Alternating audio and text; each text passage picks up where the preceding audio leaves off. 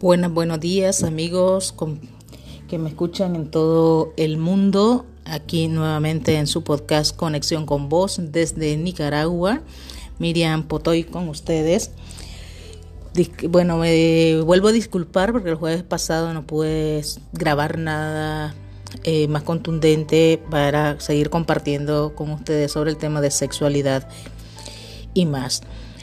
Eh, sin embargo, les compartí la viñeta para evitar los chismes sobre las adolescentes en las comunidades rurales que lo estamos eh, haciendo aquí en la isla de, de Ometepe, en Nicaragua. Bueno, ahora quiero compartir con ustedes sobre sexualidad y niñez.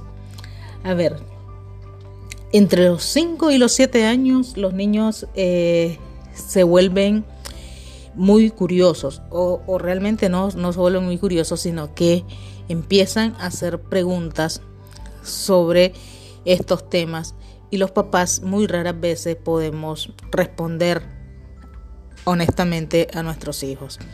O sea, aquí en Nicaragua y no sé si en el resto del mundo le llaman así, pero le llaman edad del preguntón, donde los niños empiezan a hacer preguntas sobre curiosidades que tienen. Eh, por ejemplo, de dónde nacemos los bebés, eh, por qué se me para eh, el, por qué se le para el pene y cosas por el estilo. Pero los papás muchas veces se quedan sin herramientas de poder responder a los hijos. Tratan de evadir esas respuestas con regaños y eso no abona realmente a la formación de los hijos sobre el tema de sexualidad. Realmente toda la vida hablamos de sexualidad aunque no querramos. Eh, lo hacemos desde el aspecto de la prohibición o del tema tabú, de eso no se debe hablar, eso es una vulgaridad. No pregunte eso, de, dónde sacaste esa idea, quién te lo dijo. Eh, los niños no hablan de eso, esas cosas son vulgaridades o cosas por el estilo. Y nunca hablamos honestamente con los niños sobre, sobre estos temas. La realidad es que cometemos un error, pues nadie nacemos con un manual de padres de familia Desgraciadamente nos toca aprender en el camino, más cuando hemos tenido formaciones en este tema así a través del tabú, nada más desde las prohibiciones, desde ver este tema como un tema pecaminoso. Entonces cuando lo hemos visto así, es mucho más difícil, mucho más complejo de hablar con los niños, las niñas, sobre estos temas. Pero eh, como es el niño, es el juguete, así que desde temprana edad debemos hablar de estos temas con nuestros hijos, aunque nos cuesten. Y si nos cuesta mucho, busquemos ayuda profesional. A ver, en los centros de salud hay médicos, hay enfermeras, a veces también ellos no tienen las herramientas para hacernos eh, comprender esta situación, pero al menos podemos recurrir a ellos para obtener información y a través de esa información que tengamos ir transmitiéndole al niño o a la niña algunas cosas. Por ejemplo, una de las cosas que hay que hablar desde pequeñito con los niños es que nosotros tenemos partes privadas. Ver, y decirles cuáles son esas partes privadas. ¿Verdad? ¿Para qué? Para que el niño sepa y lo podamos concientizar que esas partes privadas nadie, nadie, nadie debe tocárselas, manipulárselas, ni obligarle a él o a ella a tocarle las partes privadas a alguien más. Que únicamente se los puede tocar quien le ayuda a bañar, su mamá o su tía o su papá o, quien sea que esté al cargo del cuidado de, de él cuando o de ella cuando son niños, que solo el que le ayuda a bañar le puede ayudar a tocar ahí, pero nada más eso que tocarse, que si a alguien le toca sus partes privadas, que pida ayuda, que lo diga, que lo hable, que no tenga miedo, que le van a creer. Y así evitaremos los abusos sexuales hacia niños y, a niñas. Porque eh, a medida que vayamos viendo este tema un poco más abierto, podemos ir preparando a nuestros hijos, a nuestras hijas, para enfrentar esos abusos sexuales que muchas veces ocurren y los padres ni cuenta se dan para nada, hasta que ya son adultos o son adultas, son adolescentes, los padres vienen a darse cuenta de que eh, sus hijos o hijas sufrieron algún abuso sexual. Entonces, tratando de evitar estas cosas, es mejor hablar con los niños y las niñas sobre estos temas de sexualidad a temprana edad. O sea, no, no hay una edad exacta, no, no podemos decir a los 5 años, a los 7 años, porque es bastante complejo. Hay niños bien curiosos que desde los primeros años, primeros dos años de vida, ya te están haciendo preguntas. Y la sexualidad como ser humano, recordemos el primer programa que hice, hablamos que la sexualidad está inherente al ser humano en todas las etapas de la vida.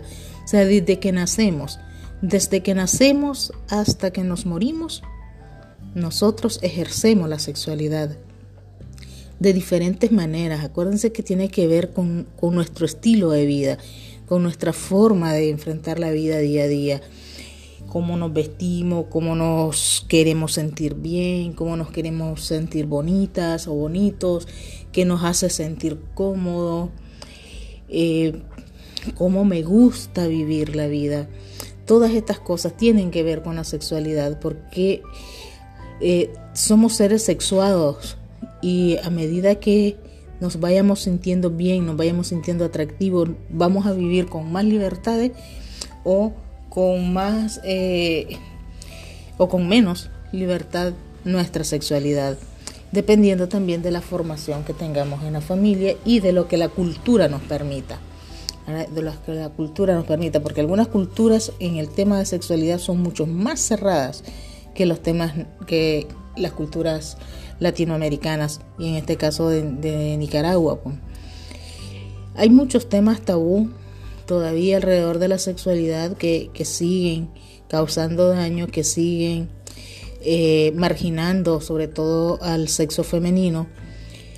Pero bueno, que ahí vamos, paso a paso hay que ir rompiendo esos estereotipos, esos esquemas que lo único que hace es hacer infelices a las personas, que lo único que hace es provocar discriminación. Y yo digo que las desigualdades en el mundo no se dan porque seamos diferentes, no. Las desigualdades en el mundo se dan en estos temas y en todos los temas realmente, es porque discriminamos, es porque no respetamos el derecho ajeno, es porque no vivimos el amor. Yo creo que todo está basado en amor. Yo sigo diciendo que eh, el amor es el motor que mueve al mundo. Si, si algunos expertos dicen que el mayor poder que tiene el ser humano es la palabra. Yo digo que el mayor poder que tiene el ser humano es el amor. Y, no usamos ese amor para el bien. Más bien, es más, es que no usamos el amor como, como ese poder para unir, como ese poder para hacer sentir bien a los demás. Más bien, eh, discriminamos y respetamos las libertades de los demás y las demás. Entonces, en ese sentido, el tema de sexualidad es clave hablarlo o verlo desde el punto de vista del amor. Si queremos y si amamos a nuestros seres eh, cercanos, entonces vamos a querer que ellos sean felices. Y si queremos que ellos sean felices, pues queremos que a ellos no les pase nada malo. Queremos que ellos vivan cada día siendo felices. Y entonces en el tema de sexualidad es clave porque es una dimensión súper importante en nuestra vida que tiene que ver no solo con cómo crecemos, cómo nos formamos, sino cómo aprendemos a amar, cómo aprendemos a querer, cómo aprendemos a relacionarnos en la familia, a colaborarnos en la familia, porque tiene que ver con los roles que nos asigna la sociedad y que muchas veces son indistintos para hombres y mujeres y eso crea también discriminación, eso crea desigualdad tiene que ver cómo, cómo disfrutamos la vida, cómo disfrutamos el, ser lo que somos, ¿no? Ya sea mujer, ya sea hombre, ya sea homosexual, heterosexual, bisexual, seamos lo que seamos. Si tuviéramos que etiquetar, porque tampoco, eh, para mí lo correcto no es, no es etiquetar, porque al final es cómo somos como seres humanos. O sea, eso es lo importante, cómo somos como personas. Entonces, si como personas nos comportamos de X o Y manera y así somos felices, eso es lo que deberíamos de respetar. Si como seres humanos me gusta X o Y persona, no importa, lo importante es respetar, lo importante es no discriminar, lo importante es tolerarnos unos a otros y reconocernos que es nuestro derecho de ser como queramos ser. Entonces, desde niños, estas cosas, si las habláramos claramente con nuestros niños a medida que van creciendo, porque tampoco les podemos caer, dejar caer un balde de agua fría sin prepararlos, eh, el mundo fuera diferente, el mundo estuviéramos en otras condiciones. Entonces, lo que recomiendo o, o, lo que pienso es que el tema de la sexualidad con los niños y las niñas hay que tratarlo a temprana edad hay que tratarlo desde pequeñito, sobre todo en la primera etapa de la vida para cuidarlos, para evitar un abuso sexual, para evitar acoso de los mayores hacia los, hacia los chiquitos, porque muchas veces eh, los abusadores están dentro de nuestro entorno, están dentro de la familia o de nuestros más allegados. Así que la, obligación es proteger, en este caso, a nuestros niños y niñas. Por tanto, el hablar del tema de la sexualidad desde pequeñitos es clave. Es clave porque vamos a evitar de seguro muchos abusos sexuales que se podrían dar en relación a nuestros hijos. Y si queremos y amamos a nuestros niños y niñas, pues vamos a querer que no le pase nada. Vamos a querer evitarles cualquier sufrimiento. Entonces empecemos por ahí. Empecemos hablándole de sus partes privadas, de lo que no debe dejarse tocar por otros, ni que lo obliguen a tocar esas partes privadas de otros mayores que él o ella, y que si en caso que pasara, pues que se los diga, que se lo hable, tienen que darle la confianza para que ese niño o esa niña pueda confiar y decirle si yo le digo a mi mamá, si yo le digo a mi papá, me va a creer porque eso es otra parte clave, creerle al niño, no pensar en que son unos mentirosos que andan inventando cosas, no. Cuando un niño habla de estos temas es porque algo está pasando. Así que en ese caso hay que, hay que creerles en primer lugar. Bueno, esto es todo por hoy. Muchísimas gracias y nos vemos, nos escuchamos, nos conectamos en el próximo podcast de Conexión con Vos, el próximo jueves. Así que chaito, chaito y fue un placer.